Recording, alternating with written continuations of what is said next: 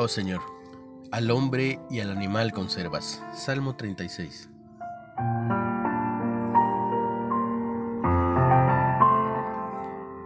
Micaela entrenaba a Timber, un bebé castor. Esto para devolverlo a la vida salvaje. Cuando lo llevaba a nadar, regresaba al kayak para acurrucarse en ella y frotarle la nariz. Una mañana, Timber no volvió. Micaela buscó durante horas antes de rendirse.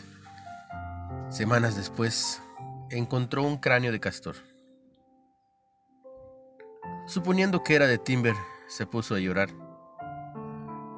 Mi alma se entristeció por ellos, me dije. Basta de eso. Es solo un roedor acuático. Pero lo cierto es que me importaba, y a Dios también.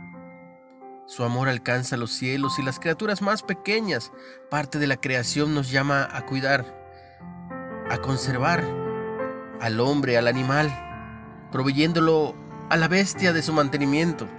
Velo en Génesis 1, en Salmos 36, 5 y 6. Un día Micaela navegaba en una laguna cercana y sorpresa, ahí estaba Timber. Había encontrado una familia de castores y estaba ayudándola con sus dos crías. Emergió junto al kayak. Ella sonrió y le dijo, luces bien. Tienes una familia hermosa. Él arrulló, chapoteó con la cola y nadó hacia su nueva mamá.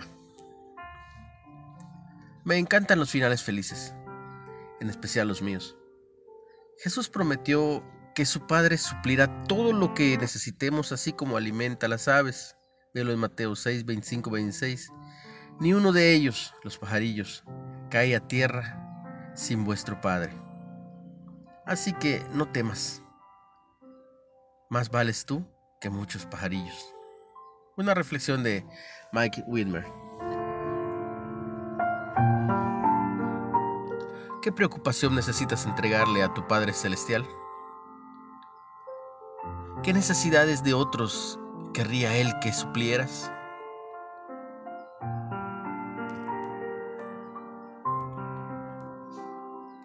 Padre, te entrego mis preocupaciones.